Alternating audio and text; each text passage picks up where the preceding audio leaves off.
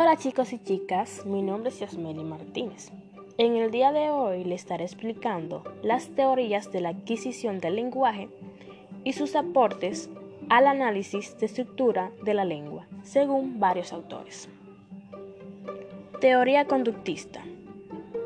La teoría conductista del aprendizaje representó el primer intento de proporcionar una explicación al desarrollo del lenguaje exponiendo los procesos de aprendizaje del lenguaje en los niños. Skinner fue el principal exponente de la idea de que un comportamiento, una vez reforzado, continuará especialmente después de un refuerzo o premio. Según esta teoría, en los primeros estadios, los niños reproducirían todos los sonidos de todos los idiomas y los padres reforzarían selectivamente a través de la atención o aprobación, los que correspondieran a la lengua nativa. El refuerzo puede ser verbal o físico.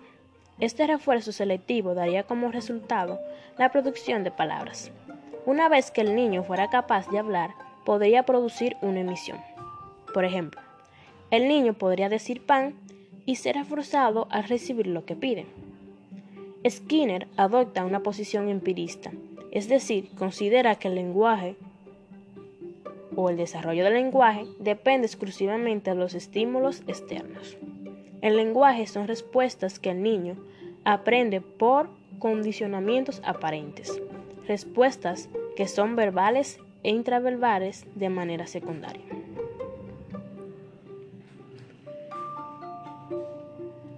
Teoría innatista. El máximo exponente de la teoría innatista de adquisición del lenguaje es Jonsky.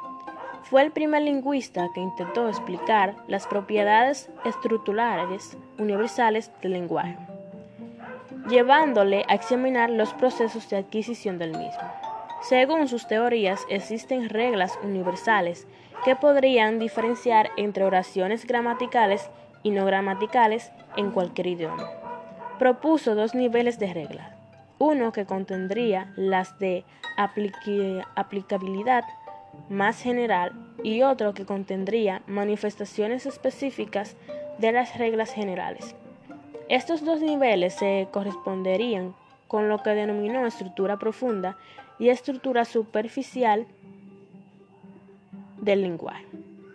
Los constituyentes de la estructura profunda serían los universales del lenguaje que posibilitarían la generación de estructuras superficiales gramaticales en cualquier lenguaje. Chomsky establece dos principios. El principio de autonomía, según el cual el lenguaje es independiente de otras funciones, y los procesos del desarrollo del lenguaje también son independientes de otros procesos de desarrollo. El segundo principio es el principio de innatismo, según el cual el lenguaje es un conjunto de elementos y reglas formales. Teoría de Vygotsky. La teoría de Vygotsky no solamente abarca el desarrollo del lenguaje, sino también el de otros procesos mentales superiores, incluyendo todas las licencias, formas de inteligencia y memoria. Su trabajo teórico ha influido en los estudios sobre el desarrollo cognitivo infantil especialmente sobre los procesos de memoria, la solución de problemas y la relación entre el lenguaje y el pensamiento. El desarrollo del niño en el lenguaje hablado, escrito y de los sistemas numéricos es equiparado a los cambios culturales en el uso y dominio de esos signos de sistema de signos. La teoría de Vygotsky descansa sobre la premisa fundamental de que el desarrollo tiene lugar en un nivel social, dentro del contexto cultural. El niño interiorizaría los procesos mentales que inicialmente se harían evidentes en las actividades sociales, pasando del plano social al individual. Teoría de Brunner. Jeremy Brunner destimó tanto la imitación como lo innato y centró sus estudios del origen del lenguaje en la interacción.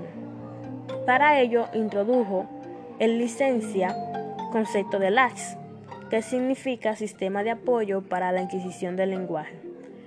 Mantuvo que el niño aprendería a hablar a través de la interacción con la madre. Propuso una predisposición para que el LAX pudiera actuar. ¿Qué precisa un marco interactivo para funcionar? Brunner, como Vygotsky, consideró que deben darse marcos de interacción social adecuados para que tenga lugar el aprendizaje y llamó a esto andamiaje.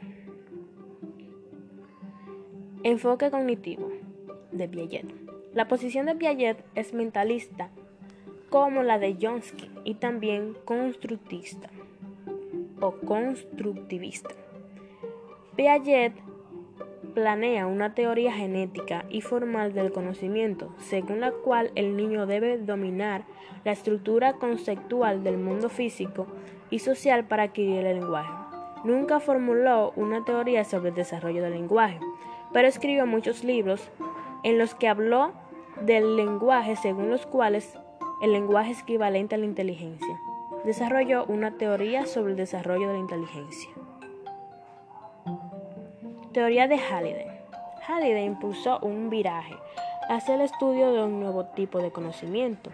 En vez de cuestionarse respecto de cómo tiene que operar el cerebro para producir o para comprender el habla, el foco se ubica en cómo las personas saben cómo comportarse lingüísticamente. La lengua es el elemento central del proceso porque el intercambio lingüístico con el grupo es el que determina la posición de los individuos y los configura como personas. El lenguaje codifica un potencial de conducta en un potencial de significado. Para Halliday, la existencia misma de la lengua es justificable en la medida en que puede cumplir en todas las culturas humanas. El lenguaje como intérprete de la experiencia, reduciendo la complejidad de los fenómenos el lenguaje como medio para expresar relaciones lógicas básicas. El lenguaje tiene que expresar nuestra participación, los papeles que asumimos. El lenguaje tiene que hacer todo esto simultáneamente. Lo que se dice se debe decir de acuerdo con un contexto.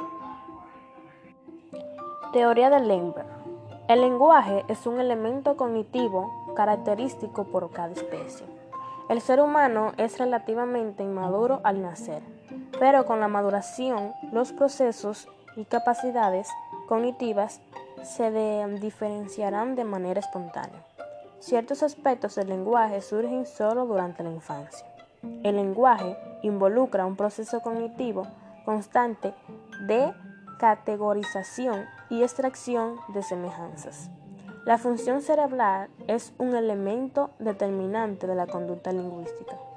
El lenguaje puede desarrollarse por medio de un proceso de actualización, es decir, el surgimiento de una competencia lingüística específica. Muchas gracias por su atención.